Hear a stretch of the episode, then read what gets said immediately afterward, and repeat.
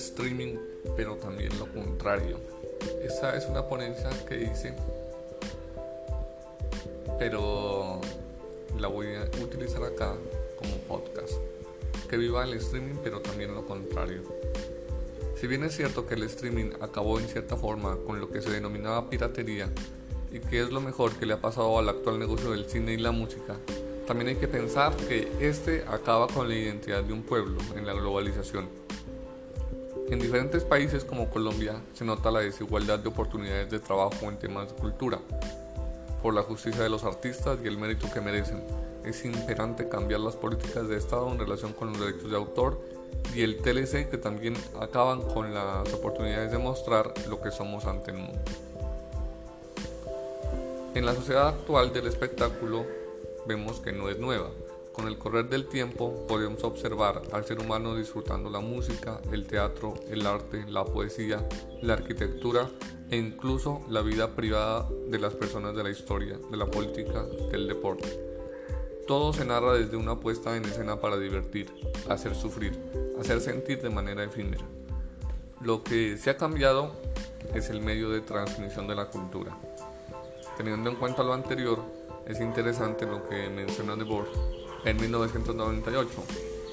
Toda la vida de las sociedades en las que dominan las condiciones modernas de producción se presentan como una inmensa acumulación de espectáculos. Todo lo que era vivido directamente se aparta en una representación. En esta medida, todo es consumo en las sociedades denominadas occidentales y sin darnos cuenta somos parte desde que nacemos. Después, next. El consumo de toda la historia de la humanidad, de los animales, de lo cruel y lo divertido se hace rápido y la búsqueda de diversión se hace absoluta. ¿Qué pasará cuando ya no tengamos cómo pagar? El espectáculo se hace imperante. Cuando las empresas toman la vida y la hacen un espectáculo bien elaborado, que quizá no le quita profundidad, lo hace visual. En esta medida los actores se hacen importantes porque son nuestra identidad. El espectáculo capitalista se toma las riendas de nuestra forma de pensar, de actuar, de vestir. Se puede decir que el teatro pasa de ser un espectáculo de pocos a una cultura de masas económicas. Las desigualdades sociales y económicas se miden por series homogeneizantes, a todas luces simpáticos y sin problemas aparentes. Si tomamos el caso de la poesía, un lenguaje desaparecido y obsoleto para las masas, el consumo de la poesía disminuye, no la usará. La humanidad piensa como Platón, al mal leído y simplista, porque, abro comillas, el filósofo expulsa a los poetas que proliferaban en su época porque su poesía, en lugar de exaltar la virtud, exaltaban los vicios, en lugar de mostrar a los dioses como eran, seres excelsos, los mostraban como perniciosos, sujetos a pasiones humanas como la ira o el deseo de venganza, todo lo cual da un mal ejemplo a la población. Lo que Platón, en su afán pedagógico, desmerece de ninguna forma es la poesía, sino su mal uso. Tan es así que en el libro 3 de la República dice, por tanto, debe nuestro será también tener cuidado de lo que se diga y encarecer a los poetas que truenquen en elogios todo el mal que de ordinario dicen de los infiernos. El arte se usa porque es visualmente rico y explotado para retomar figuras de terror. La arquitectura se muestra pertinente para mostrar las masas consumidoras del espectáculo como inalcanzable.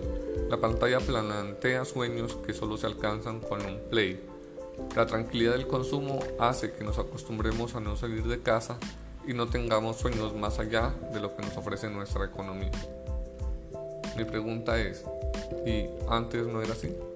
¿No estamos agrediendo y hablando de las cosas que hacemos cuando nos desocupamos? ¿No es así? Cada vez que ocurre algo en la humanidad lo hacemos y lo satanizamos. ¿No hemos disfrutado de una buena serie en Netflix, incluso de ver un partido en televisión? Los libros en su momento eran el sitio donde se explotaba el espectáculo. La diferencia es evidente naturalmente. Una acotación notoria en este aspecto es el sitio geográfico, quiero decir, según el sitio donde se dé la cultura. El libro fue el medio por el cual se transmitió la cultura, al menos en lo que tiene que ver con la literatura, la filosofía y la ciencia. Todos los cambios son criticados en un comienzo. Pienso que las formas de ver el mundo son cambiantes y no deben ser comparados con la antigüedad, porque dialécticamente eso hace que haya cambio. La crítica sería más bien al sistema de dominación, a las técnicas de mercado que imperan y que nos imponen. La lucha sería porque las leyes cambien, que la profesión del actor colombiano sea decente y que no muera en la vejez en el olvido mientras nosotros apoyamos en mayor porcentaje a los extranjeros, porque tienen mayor cuidado en sus países, que por lo general son de países llamados del primer mundo. Por citar algún problema visible, el económico, el actor no tiene las mismas posibilidades de competencia. Los invitaría a que se acerquen al problema que según Ángel en el 2016, Diana Ángel, los impactos del TLC en Colombia son destructivos y acaban con la identidad de un sitio.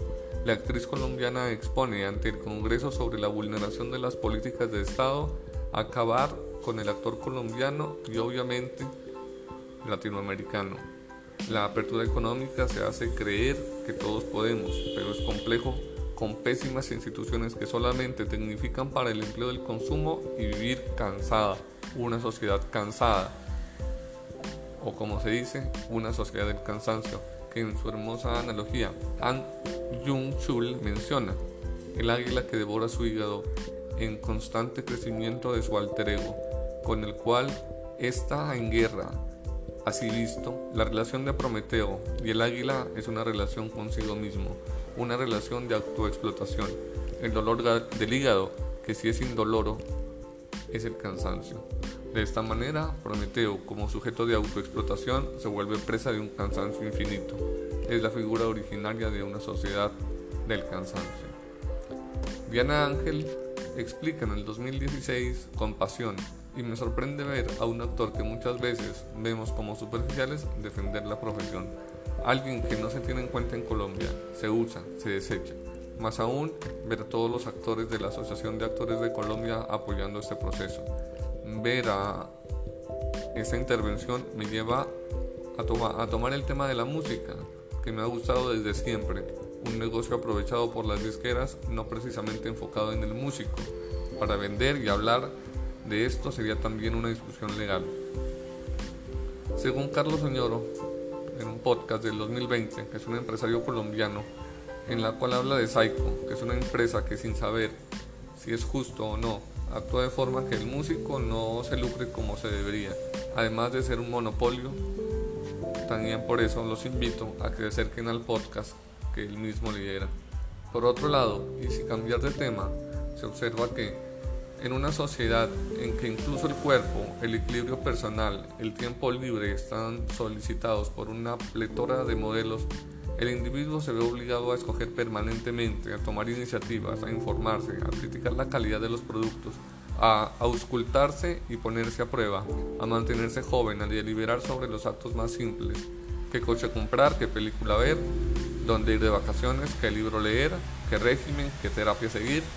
El consumo obliga al individuo a hacerse cargo de sí mismo, le responsabiliza, es un sistema de participación ineluctable, al contrario de las vituperaciones lanzadas contra la sociedad del espectáculo y la pasividad. Así como menciona anteriormente Lipovetsky, en esta personalización del consumo podemos observar que el capitalismo no deja de largo las supuestas decisiones que tomamos, de las opiniones que damos y de la forma en que decidimos. En algún sentido nos quita aparentemente la obediencia al sistema capitalista o consumista, creándonos una especie de libre opinión y de marcada diferencia individualista, negando claramente el conocimiento de la historia del consumo capitalista. Es una forma unificadora de opiniones porque es notorio que estamos alineados y nos cuesta elegir en el bombardeo de estereotipos montados por la mayor fábrica de consumo a la que se está sometido día a día. ¿Quién escogería una serie de en Colombia y no una de Netflix o de Amazon Prime? Una gran minoría. Supongo que habrá series buenas, inteligentes, interesantes, pocas quizás. Observemos lo que señala Han Jung-chul en el 2012. En realidad, el sujeto de rendimiento que se cree en libertad se haya tan encadenado como Prometeo. Para ir concluyendo, el streaming es, en palabras de Añoro, en el año 2000 y de Diana Ángel en el 1996, lo mejor y más cómodo para disfrutar en su sillón. Una manera contemporánea que si alguien del pasado nos visita quedaría sorprendido pero que unifica formas de pensar ajenas a nuestras culturas, que sin ser menos interesantes no pertenecerán nunca al negocio y por el contrario quedan expuestos a la desaparición. El espectáculo tampoco defiende a los actores nacionales ante el aplastante número e invasión de contenido extranjero, sin decir que todo es nocivo, por supuesto. Ante el aplastante número, nosotros también deberíamos pensar, y sería interesante, que las leyes apoyen a los creadores de contenido y así que podamos pertenecer y generar cultura colombiana. Eso solo por hablar del negocio audiovisual, pero también insinuando que la música en unos años se verá afectado por la estandarización extranjera. No estoy hablando en este caso particular de un estilo, sino cruelmente de muchos, que siendo también extranjeros se acaban por las actuales formas de comercialización de las mismas los filósofos, la labor del intelectual, debería estar enfocada en defender en este momento crucial críticamente a las formas bellas de la expresión de la identidad sin perder el avance de la humanidad. Por eso insisto en no tirar piedras en contra del llamado panóptico, panóptico digital, sino cambiar las leyes para que también podamos seguir progresando a través de él. ¿Por qué no?